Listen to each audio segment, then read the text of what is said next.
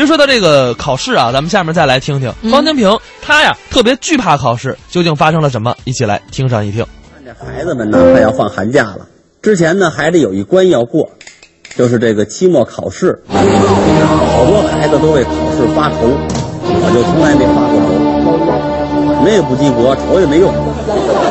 虱子多了不咬，债多了不愁。也不是说没好好学习过，看不进去书。古人用那个方法我都试过。老师跟我们说了，头悬梁，锥刺股。哎哎哎呀，哎呀哈！我说那悬梁不就自尽了吗？我看那古装片里嘛，说悬梁自尽。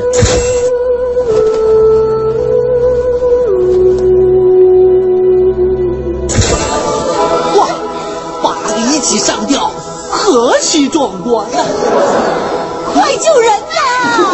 后来倒是学了头悬梁，可是我睡得死啊，这头发都薅掉了，我也没醒。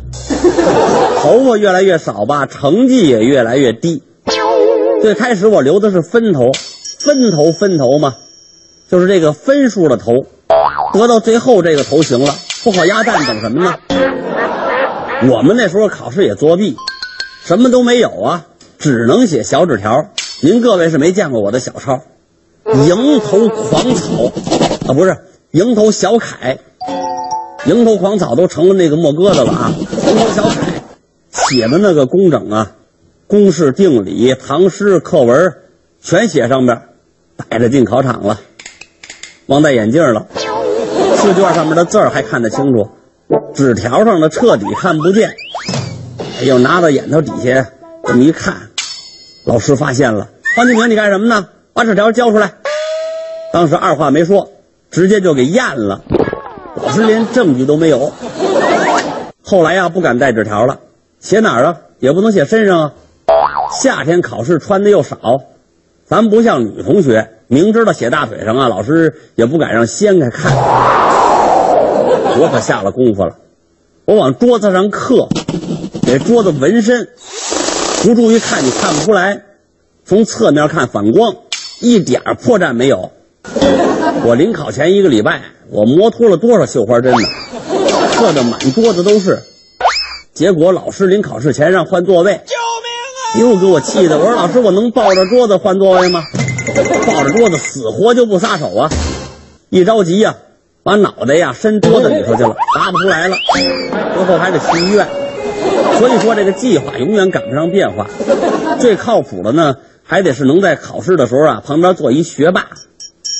有一回啊，可算让我赶上了，一进屋，嘿，就看见我们班学习委员了，心里这美呀、要说我们学习委员不仅学习好，长得也好，大眼睛双眼皮儿，那叫一个漂亮，整天扎一个马尾辫儿，穿一小花裙子。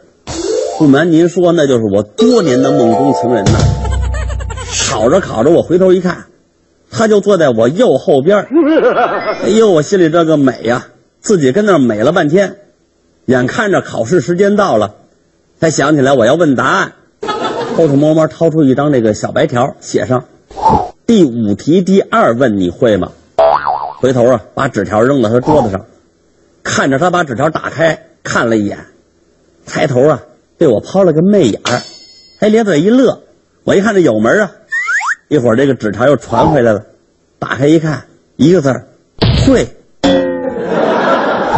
给我气的，可是不死心呢，又拿出笔写。既然会，把答案写过来，又把纸条传出去了。等了十分钟，有人拍我肩膀，这是纸条传回来了。抬头扫视一周，你看监考老师没在，正是机会，伸手往后摸到一只大手，还心想呢，这姑娘看着挺白净的，怎么这个手这么糙啊？再抬头一看，拿着纸条的是监考老师，完蛋，又被抓了。但是这还不是最可气的，最可气的是后来我打开纸条一看呢，你们猜写的什么呀？就不告诉你。我说我们学习委员平时真没看出来哈，没想到他这么调皮。后来呀，我总算明白了，要想考个好成绩呀，靠着作弊肯定不行，还得努力学习。有一回考试，我真是认真复习了，一看这试卷我都会，哎呀，给我美的呀，唰唰唰全答完了。结果要交卷坏了，忘了自己叫什么了，没填名字，零分。其实为什么大家都这么害怕考试啊？因为考完了都要让家长在试卷上签字，考砸了回家要挨揍啊！你这样的成绩拿回去，我还想不想活了？刚开始啊，我不敢给我爸看。第二天老师问我为什么没有让家长签字，我就说了，我爸不会写，不能签。我们老师当时就火了，你爸上学时候给我写过情书呢，他会不会写字我还不知道。我一看这回藏不住了，战战兢兢回家坦白，一进屋就招了。哎呦爸，今天只得了六十分，给我爸气的，给我这一顿暴揍啊！打完了还说呢，下次再考低了别叫我爸。过几天又考试了，一进屋我爸就问，这次考的怎么样啊？我说，对不起，哥哥。要说到考试考不好啊，其实你也不能埋怨我们不学习。有时候也是这这个考试这个题目实在是太难了。这不前两天吗？网上就流传着一篇说是北京大学法学院本科生刑法分论期中考试的试题。这题目长的就像一篇中篇小说不说，内容就是一篇中篇小说啊。总而言之啊，就是这样的一个故事：兄弟反目，姐妹戏强，为情还债，烈女委身权贵后跳楼自尽，为爱复仇，渣男步步为营，终身陷情网。甚至还有网友啊，将其命名为《爱的春夏秋冬》。但说一千道一万，就是这么一个故事。说一个大款呢，有四个孩子，两男两女，取名春夏秋冬。四个孩子在公司明争暗斗，争权夺利啊，偷税漏税，行贿卖假药。大女和二女儿啊，同时啊喜欢上一个男的了。最后呢，二女儿啊和大儿子意外身亡了，大儿子呢和二女儿的情夫俩人呢一块坐着一班飞机消失在太平洋。我说老师，您这题要改成电视剧，绝对亚洲收视第一。不过像这种题呀，可能是因为人家专业需要，但是还有一些考题让人简直哭笑不得，像什么呃，一条轮船上有七十五头牛，二十八头羊，问船长多大？您说这哪也不搭哪儿啊？还有让写出来翘课最多的三名同学。这出题老师绝对是在挑拨我们的革命战友关系，还有那个数学不会算，原纸画一半，整天拿墨水泼作业，骑自行车去小明家，半路又回去，二次函数、三角函数一直算错，需要我们帮助的小明。有人问了，怎么上高中就再也呢看不到小明了呢？